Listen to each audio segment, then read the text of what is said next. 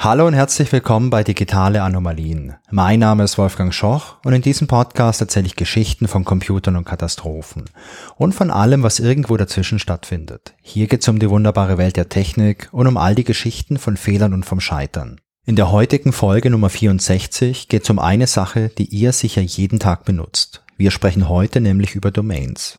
Am 1. September 2023, da gab es bei Lidl in England einen Produktrückruf.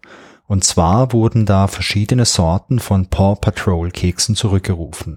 Paw Patrol, das ist so eine Animationsserie für Kinder und die Kekse, die waren also auch für Kinder als Zielgruppe ausgerichtet. Produktrückrufe an sich, die sind für Unternehmen meist ziemlich teuer. Das kann man sich ja auch vorstellen. Wenn man jetzt viele Produkte im Handel hat und die alle zurückrufen muss, dann braucht man dafür einen guten Grund. Und so ein guter Grund kann bestehen, indem man beispielsweise feststellt, dass diese Produkte verunreinigt sind. Also solche Kekse, die könnten jetzt entweder irgendwelche Stoffe enthalten, die giftig sind oder unbekömmlich sind weil beim Produktionsprozess was schiefgegangen ist oder solche Kekse, die könnten auch verunreinigt sein, weil im Produktionsprozess eine Maschine kaputt ist und dann beispielsweise irgendwelche Metallteile theoretisch in den Keks reingefallen sein könnten und wenn man so einen Keks dann isst, dann ist es natürlich auch sehr ungesund. Ein weiterer Grund für so Produktrückrufe besteht, wenn es jetzt so eine Kontamination gibt, und zwar nicht von irgendeinem giftigen Stoff, sondern beispielsweise von einem Allergen.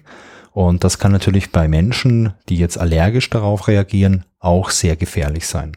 Und in den Fällen macht man halt einen Produktrückruf, weil es ist auf der einen Seite natürlich eine gute Sache, die Menschen zu warnen, sowas zu konsumieren. Auf der anderen Seite ist es, glaube ich, aber auch für eine Firma viel besser, proaktiv so einen Rückruf durchzuführen, anstatt erst dann zu reagieren, wenn sich Leute jetzt aufgrund von irgendwelchen Beschwerden melden. Das ist wahrscheinlich beides sehr relevant für so eine Firma.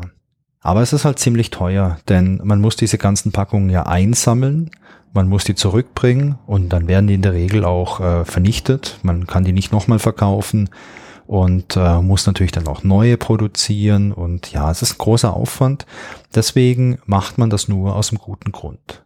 Vielleicht habt ihr so einen Rückruf ja auch schon mal gesehen. Gegenüber von meiner Wohnung, da ist eine Drogerie und da bin ich öfter mal zum Einkaufen und da gibt's auch immer wieder mal so einen Produktrückruf und da ist dann an der Kasse so ein Zettel, da ist ein Foto drauf von dem Produkt und da gibt's eine Beschreibung, was ist los und es gibt dann meistens so eine Chargennummer oder bei Lebensmitteln das Mindesthaltbarkeitsdatum, mit dem man dann die betreffenden Produkte auch eindeutig identifizieren kann. Im Fall von Lidl war es allerdings so, dass alle Produkte betroffen waren. Also nicht nur irgendwelche Produkte von einem Produktionsdatum oder von einer Charge, sondern wirklich alle.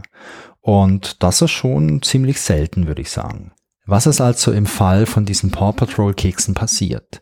Lidl schreibt dazu ein bisschen was in dem Produktrückruf und ich übersetze das mal frei. Lidl Großbritannien ruft das oben genannte Produkt zurück, da wir darauf aufmerksam gemacht wurden, dass die URL des Anbieters, die sich auf der Rückseite der Verpackung befindet, kompromittiert wurde und auf eine Webseite geleitet wird, die nicht für den Konsum durch Kinder geeignet ist. Wir empfehlen unseren Kunden, sich die URL nicht anzusehen und das Produkt in der nächstgelegenen Filiale zurückzugeben, wo sie den vollen Kaufpreis erstattet bekommen. Wir entschuldigen uns für die entstandenen Unannehmlichkeiten und danken Ihnen für Ihre Mitarbeit. Im Klartext, auf den Packungen stehen irgendwelche URLs drauf und diese URLs zeigen auf Inhalte, die für Kinder absolut ungeeignet sind. Aber was sind das für Inhalte? Was ist das für eine URL? Und was ist hier schiefgelaufen? Die aufgedruckte URL, die führt zur Domain appykidsco.com und diese Domain, die gehört der Firma Appy Kids Co. Und diese Firma ist eine Tochterfirma von Appy Food and Drinks. Und Appy Food and Drinks, die haben diese Paw Patrol Produkte ursprünglich mal hergestellt. In Lizenz. Allerdings wurde diese Firma bereits im Juni 2022 aufgelöst die waren wohl insolvent und man kann sich das auch im britischen Handelsregister nachlesen. Ich verlinke das mal in den Show Notes. Und nachdem diese Firma jetzt aufgehört hat zu existieren, wurde die Domain, die sie besessen hat, irgendwann mal frei Und irgendjemand aus China hat sich die neu registriert. Und wenn man die URL jetzt aufruft und ich verlinke die nicht in den Show Notes, ähm, aber wenn ihr die jetzt abtippen würdet und aufrufen würdet, dann würdet ihr im Desktop-Browser nur eine weiße Seite mit so einem chinesischen Text sehen. Ich weiß nicht, was der bedeutet. Ich kann kein Chinesisch. Aber falls ihr euch jetzt diese URL mit eurem Handy anschauen würdet oder mit einem mobilen Browser, dann würdet ihr allerhand pornografische Inhalte sehen. Also eher Porn Patrol statt Paw Patrol. Und die Frage, die hier bleibt, ist natürlich, wie konnten diese Kekse produziert werden, ohne dass irgendjemand bemerkt hat, dass da eine URL drauf gedruckt ist von einer Firma, die schon über ein Jahr nicht mehr existiert. Und wie konnte es passieren, dass niemand allein durch Neugierde mal diese URL in sein Handy eingetippt hat, um dann natürlich zu bemerken, upsi, da ist irgendwas nicht so richtig perfekt gelaufen. Lasst uns mal über Domains reden. Ihr kennt Domains, ihr benutzt jeden Tag irgendwelche Domains, indem ihr die in URL-Leisten von eurem Browser eintippt. Beispielsweise, um bei digitaleanomalien.de zu schauen, ob es da irgendwas Neues gibt. In Netzwerken, wie jetzt im Internet, da nutzt man eigentlich IP-Adressen, um einzelne Rechner oder Server zu adressieren. Man könnte es auch ein bisschen allgemeiner formulieren. Man nutzt eine IP-Adresse, um irgendein Gerät eindeutig ansprechen zu können. Und technisch gesehen ist eine IP-Adresse entweder eine 32 oder eine 128-stellige Binärzahl. Binärzahl, das sind diese ganz langen Zahlen, die nur aus Nullen und Einsen bestehen. Und der Unterschied ist zwischen 32-Bit und 128-Bit ist, dass das entweder eine IPv4 ist, das ist so die in Anführungszeichen klassische IP, die gibt's auch schon ziemlich lange, oder es ist eine IPv6, das ist eine moderne IP, die gibt's noch nicht ganz so lange. Wobei noch nicht ganz so lange bedeutet, ja, so eine IPv6 hat auch schon, naja, ein paar Jahre auf dem Buckel. Und das ist eine zweistellige Zahl. Der Unterschied zwischen IPv4 und V6 besteht übrigens nur darin, wie viele Adressen es maximal geben kann. Denn ihr könnt euch ja vorstellen, mit so einer 32-stelligen Binärzahl, das ist ein bisschen was anderes als eine Dezimalzahl, aber für die Folge und für das Thema ist das erstmal nicht so wichtig. Aber wenn ich halt 32 Stellen zur Verfügung habe, kann ich natürlich insgesamt weniger darstellen, wie wenn ich jetzt 128 Stellen zur Verfügung habe. Und in den letzten Jahren, da wurden auch diese IPv4-Adressen ein bisschen knapp, weil es halt immer mehr Geräte gibt, weil es auch äh, so Internet of Things gibt, also euer Toaster spricht mit dem Internet und eure Kühltruhe und euer Handy natürlich auf jeden Fall und eure Smartwatch. Und deswegen gibt's IPv6-Adressen. Und vielleicht machen wir ja auch mal eine Folge über IP-Adressen. Da hätte ich auch jemanden im Hinterkopf, den ich da als äh, Gesprächspartner einladen könnte für so einen schönen Nerd-Talk.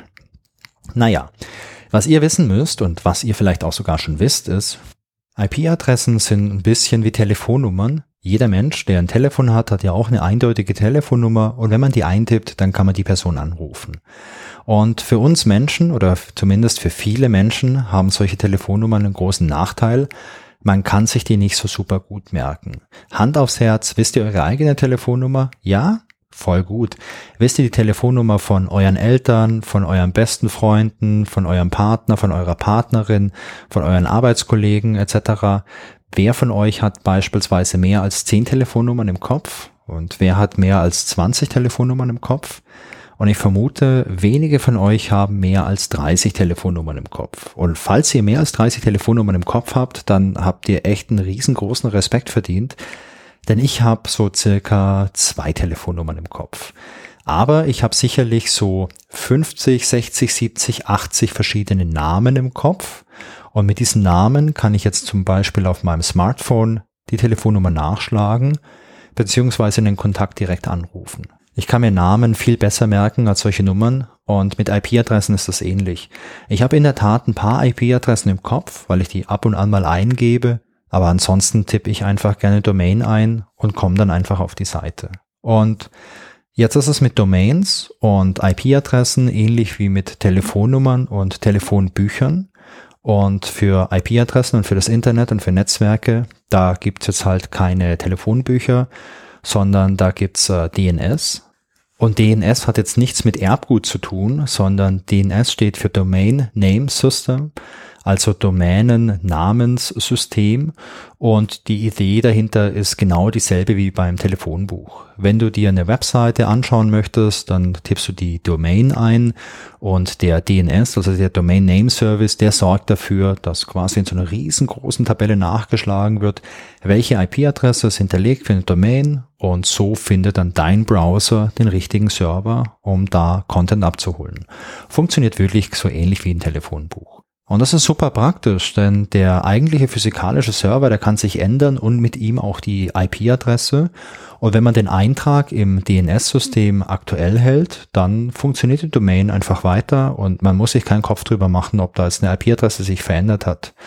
Und es gibt auch so Szenarien, wo man halt eine Domain hat und hinter der Domain stehen jetzt irgendwie 100 oder 1000 Server, weil ganz viel Last auf dieser Domain drauf ist. Also stellt euch mal vor, ähm, google.com da wollen viele Millionen Menschen jeden Tag oder auch vielleicht jeden Moment parallel drauf zugreifen. Ein einzelner Server könnte das gar nicht verarbeiten. Dann hat man vielleicht tausend Server dahinter und davor nur eine Domain und die Domain, die verteilt es dann halt einfach und sagt, okay, du gehst mal auf den Server, du gehst auf den und so weiter. Und das ist eine feine Sache. Domains, die kosten aber auch Geld. Und wenn man eine Domain haben möchte, dann muss man die registrieren. In der Regel sind das so staatliche Institutionen. Es gibt ganz viele verschiedene Domains.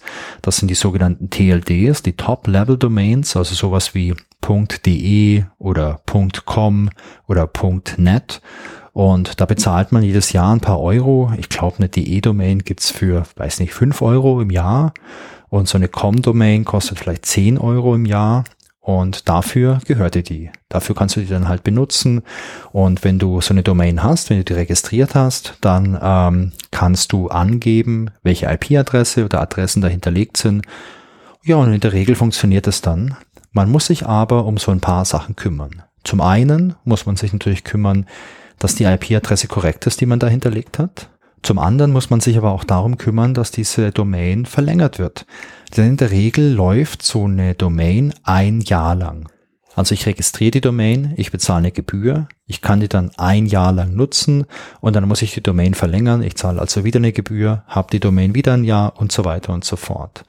Und wenn man jetzt vergisst, diese Domain zu verlängern oder wenn ich die aktiv kündige, dann kann die nach einer gewissen Zeit wieder von jemand anderem registriert werden.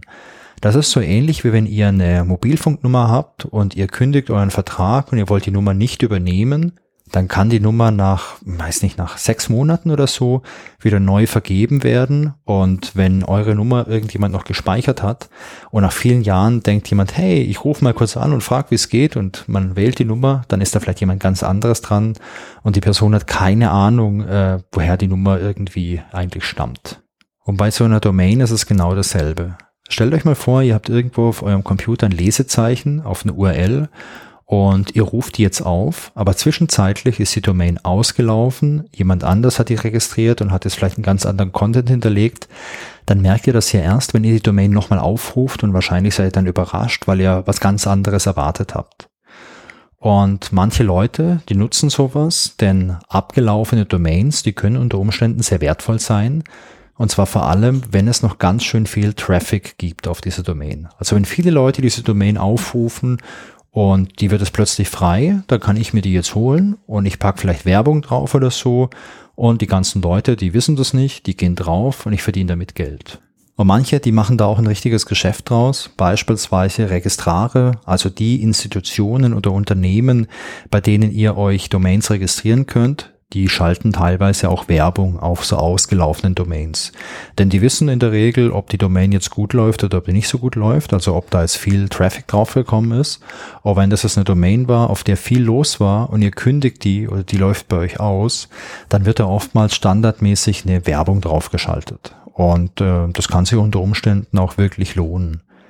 Außerdem gibt es Leute, die gezielt nach solchen Domains suchen um sie dann zu übernehmen, also um die selbst zu registrieren und dann beispielsweise durch eigene Angebote oder auch durch Werbung Geld zu verdienen.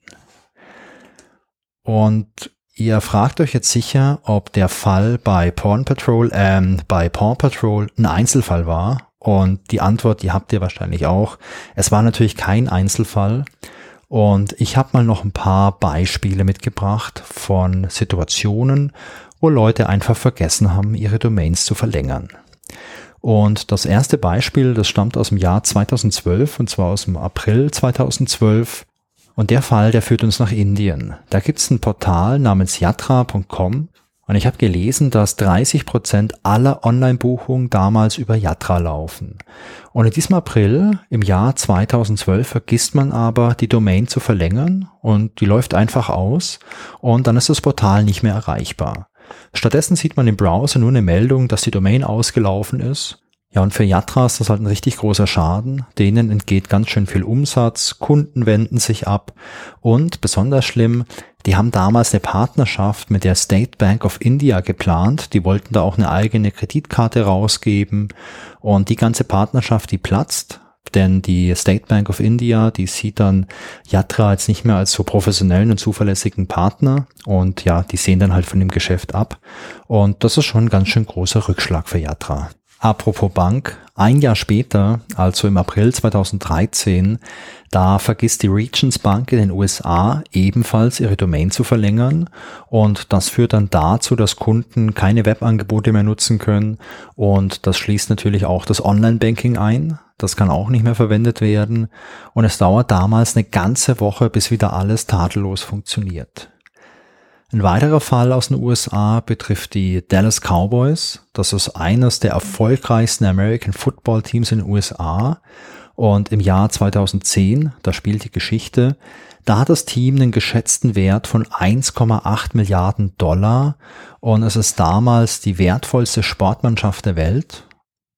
Und jetzt vergisst man aber leider die Domain dallascowboys.com zu verlängern und die Domain läuft daraufhin aus. Und irgendjemand anderes merkt das und sichert sich die Domain und packt dann eine neue Seite drauf und auf dieser Seite da ist ein Foto von zwei Kindern, die Fußball spielen und dann steht da der Hinweis, dass die Domain zu verkaufen sei und wenn man Interesse hat, dann soll man sich doch bitte per E-Mail melden, um mal die Details zu besprechen. Es sieht so aus, als ob die Cowboys wohl bezahlt haben, denn einige Tage später hatten sie ihre Domain wieder zurück.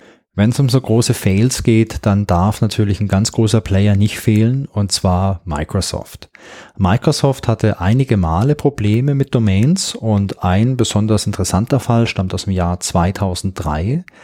Damals gab es bei Microsoft noch einen E-Mail-Service namens Hotmail. Vielleicht kennt ihr den noch. Den gab es weltweit und in äh, Großbritannien gab es da auch eine passende Domain dazu. Das war hotmail.co.uk und die Domain, die lief 2003 unbemerkt aus.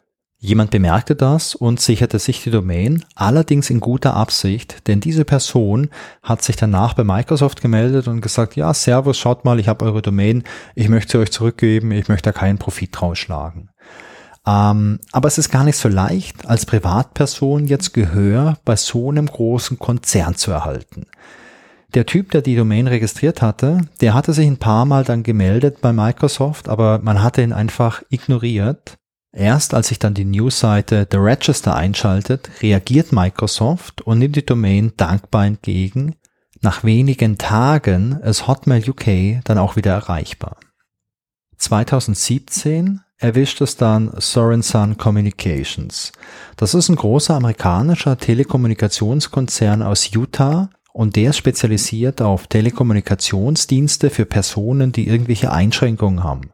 Die bieten so Services an wie beispielsweise automatische Untertitelung von Gesprächen oder Dolmetscher-Service oder Gebärdensprache per Video. Und ähm, das ist total super für Leute, die darauf angewiesen sind. Und in den USA ist es so, dass es gesetzlich vorgeschrieben ist, dass man beim Notruf auch eine Option hat, um beispielsweise mit einem Videocall die Behörden zu verständigen. Und die amerikanische Regierung, die nutzt da auch Dienstleister dafür. Und in Utah kümmert sich da Sorenson Communications dafür, sowas anzubieten. Aber 2017 läuft jetzt bei Sorenson eine Domain aus, die dazu führt, dass der angebotene Service in Utah für ganze drei Tage nicht mehr funktioniert. Und das ist natürlich echt eine große Sache, denn hier geht es nicht nur darum, dass man vielleicht seine E-Mails nicht lesen kann, sondern es geht darum, dass Menschen in Notsituationen keine Hilfe mehr rufen können. und es kommt zu einem Gerichtsprozess und das Gericht urteilt später, dass das verhinderbar gewesen wäre. Und ja, kleiner Hint, äh, es wäre verhinderbar gewesen, wenn man aufgepasst hätte. Und aus dem Grund muss die Firma eine Strafe von rund 250.000 Dollar bezahlen. Zuzüglich zu diesen 250.000 Dollar kommen nochmal rund 2,7 Millionen Dollar an Gebühren für die nicht erbrachte Leistung denn drei Tage hat es nicht funktioniert und das ganze Geld, das muss die Firma auch zurückerstatten. Eine Geschichte habe ich noch, die stammt auch aus dem Jahr 2017. Auf älteren Samsung-Smartphones gab es damals eine App namens As. Vielleicht kennt ihr die, wenn ihr ein älteres Samsung-Smartphone habt oder mal hattet.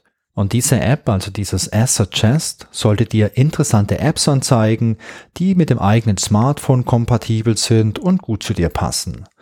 Und man konnte über diese App dann auch direkt die Vorschläge installieren und das ist ja eigentlich super praktisch, oder? Im Jahr 2014 kündigt Samsung dann an, dass man S-Suggest in der Zukunft einstellen wird.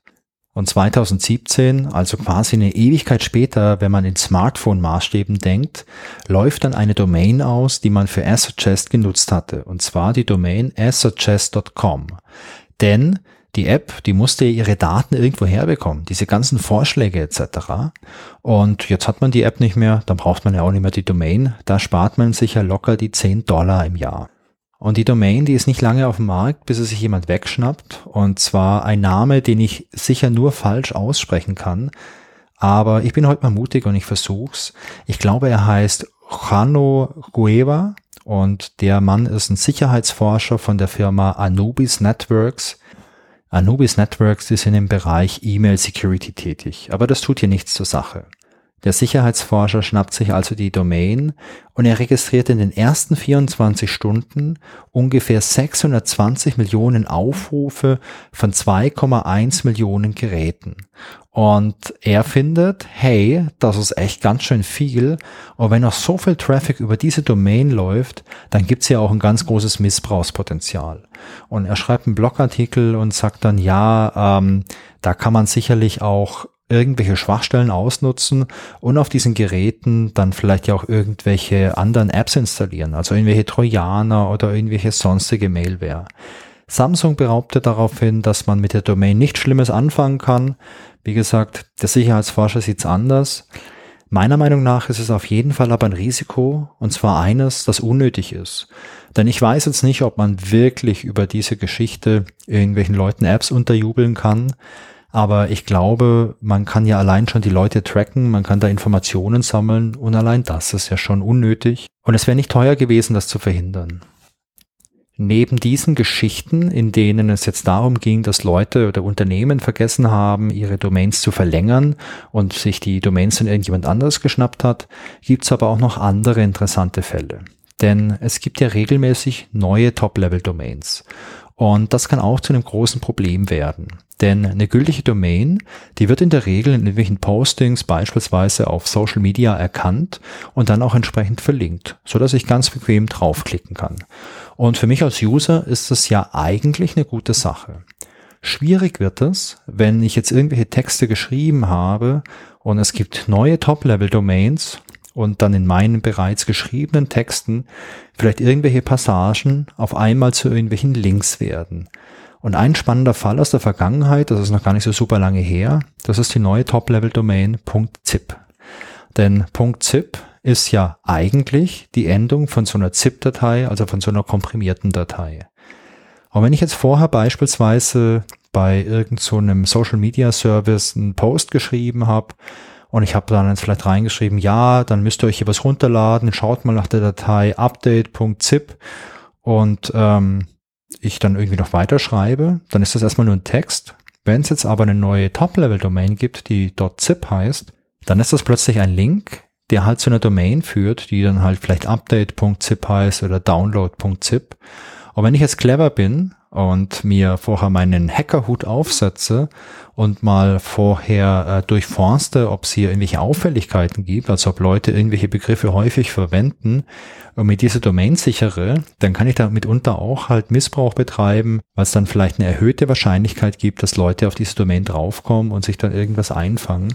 Und sehr attraktiv wird das natürlich, wenn es jetzt Postings von irgendwelchen berühmten und vielleicht auch vertrauenswürdigen Personen gibt, wo halt so eine potenzielle Domain drin vorkommt und ich kann die dann quasi einfach registrieren und übernehmen und irgendwelchen Schabernack mittreiben.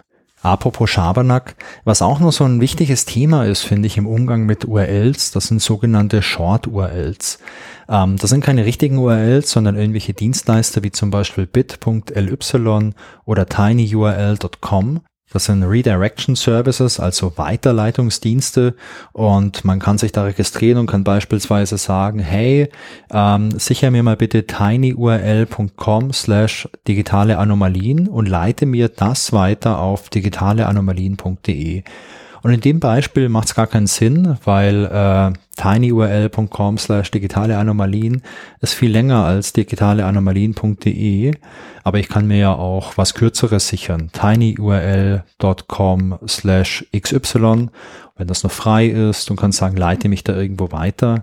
Die Idee dahinter ist, dass wenn man irgendwo beispielsweise auch in Social Media eine URL publizieren möchte, die halt vielleicht sehr lang ist, weil es jetzt nicht nur digitaleanomalien.de sondern slash xyz und so weiter und so fort, und man was sehr Langes hat, dann kann man das mit so einem Redirection Service halt auch abkürzen, dass man halt nur noch was sehr Kurzes hat, was jemand abtippt. Und ja, das ist super praktisch und äh, cool, aber der Anbieter, den ich da nutze, der kann plötzlich aufhören oder der kann damit beginnen, Werbung einzublenden oder irgendwelche Pop-ups zu öffnen oder Mailware zu verbreiten. Und ich habe da als User keine Kontrolle drüber. Außerdem, dieser Anbieter von so einem Redirection Service, der trackt natürlich auch meine User, denn er weiß ja, wer draufklickt. Und ähm, muss man sich gut überlegen, ob man sowas nutzen möchte oder ob man es vielleicht eher nicht nutzt. Und wenn sowas wichtig ist, vielleicht für dein Business, dann kannst du sowas ja auch selber installieren auf deiner eigenen Domain. Das ist auch nicht so kompliziert. Was ich in dem Kontext auch ganz spannend finde, das ist das Thema SEO. SEO steht für Search Engine Optimization, also Suchmaschinenoptimierung. Und da geht es im Prinzip darum, dass man den ganzen Content, den man auf einer Webseite hat, so aufbereitet, dass der optimal von einer Suchmaschine verarbeitet werden kann und man dadurch auch sehr gut gefunden werden kann. Das fängt bei so Dingen an, wie man sollte eine vernünftige Formatierung von seinem Content nutzen, sollte gezielt mit irgendwelchen Absätzen arbeiten, sollte die wichtigen Sachen vielleicht in eine Überschrift packen, das geht weiterhin zu, ähm, man sollte, wenn man Bilder verwendet, solche alternativen Texte hinterlegen. Was übrigens nicht nur für eine Suchmaschine gut ist, sondern auch für Leute, die blind sind und mit so einem Screenreader eure Seite anschauen. Wenn ihr da so Texte hinterlegt, die Screenreader, die können das vorlesen. Das ist alles ganz cool. Es gibt aber auch so einen Bereich in dem ganzen SEO-Kosmos, den ich ein bisschen schwierig finde. Und ich nenne den Bereich immer gern die digitale Alchemie. Denn in der ganzen SEO-Bubble, da gibt es auch viele Leute, die versprechen da so Sachen wie, hey, wenn ihr mich engagiert, dann bringe ich euch auf Platz eins bei Google. Und das ist natürlich ein Versprechen, das niemand halten kann. Aber es gibt trotzdem sehr viele Leute, die solche Dinge behaupten und die dann allerhand Dinge versuchen, um das auch zu erreichen. Und eine Sache, die man da versucht, ich habe mal zum SEO-Forum ein bisschen nachgelesen jetzt für die Folge, ist beispielsweise zu schauen, ob es günstige, abgelaufene Domains gibt, die man abgreifen kann. Und die Idee dahinter ist, wenn es eine Domain gibt, auf die noch ganz schön viel Traffic eingeht oder die ein gutes Ranking hat, dann kann man die ja nutzen und diesen Traffic, der auf diese Domain eingeht, quasi absaugen, so für das eigene Webangebot, um das ein bisschen zu pushen. Ich finde das schwierig, weil auf mich wirkt es jetzt nicht wie die Optimierung des eigenen Contents, sondern eher wie das Suchen und Ausnutzen von einer Lücke im System. Ja, und auf mich wirkt es halt einfach nicht cool, sondern eher wie so eine zwielichtige Angelegenheit. Ich glaube auch, dass Google und die ganzen anderen Suchmaschinenbetreiber regelmäßig schauen, ob Leute sowas machen und dann auch dagegen vorgehen, um sich jetzt halt nicht selber austricksen zu lassen. Und das bringt mich auch schon zum Fazit für heute. Domains finde ich persönlich, sind wertvoll für ein Angebot oder auch für ein Unternehmen. Und aus dem Grund muss man auch ein bisschen darauf achten, dass es denen gut geht, dass die gut behandelt werden und dass die automatische Verlängerung von so einer Domain in der Regel aktiviert ist. Denn das kam jetzt noch gar nicht hier zur Rede. Es ist nicht so, dass man einmal im Jahr auf den Knopf drücken muss oder dass man einmal im Jahr ein Formular ausfüllt und das dann per Fax abschickt, um diese Verlängerung in die Wege zu leiten. Es ist heute viel einfacher, denn in der Regel verlängern sich solche Domains automatisch. Und wenn man selbst Domains hat, dann kann man das in seinem Control Center oder wie es auch immer heißt, einfach ein- oder ausschalten, diese automatische Verlängerung. Und es ist eine gute Sache, das in der Regel eingeschaltet zu haben. Und vielleicht schaut ihr jetzt einfach mal nach, wenn ihr selbst Domains habt, ob die sich auch automatisch verlängern. Und wenn es wirklich wichtig ist, wenn ihr also das richtig große Multimillionen Euro oder Dollar Business habt, dann hilft sicherlich auch so ein Reminder im Kalender, nur um auf Nummer sicher zu gehen. So, das war die Folge Nummer 64 von den digitalen Anomalien. Ich hoffe, es hat euch Spaß gemacht. Ich freue mich, wenn ihr auch bei der nächsten Folge wieder mit dabei seid und genauso freue ich mich auch über Feedback. Sehr gerne per E-Mail an feedback at digitaleanomalien.de oder als Kommentar zur Folge auf digitaleanomalien.de. Und wenn ihr Lust habt, dann folgt mir doch auch auf Instagram, Mastodon oder Twitter und außerdem gibt's noch einen Discord-Server, auf dem wir über die Themen aus dem Podcast und über sonstige Kuriositäten diskutieren können. Ihr findet alle Links in den Show Notes und auf digitaleanomalien.de. Bleibt gesund und bis zum nächsten Mal. Tschüss.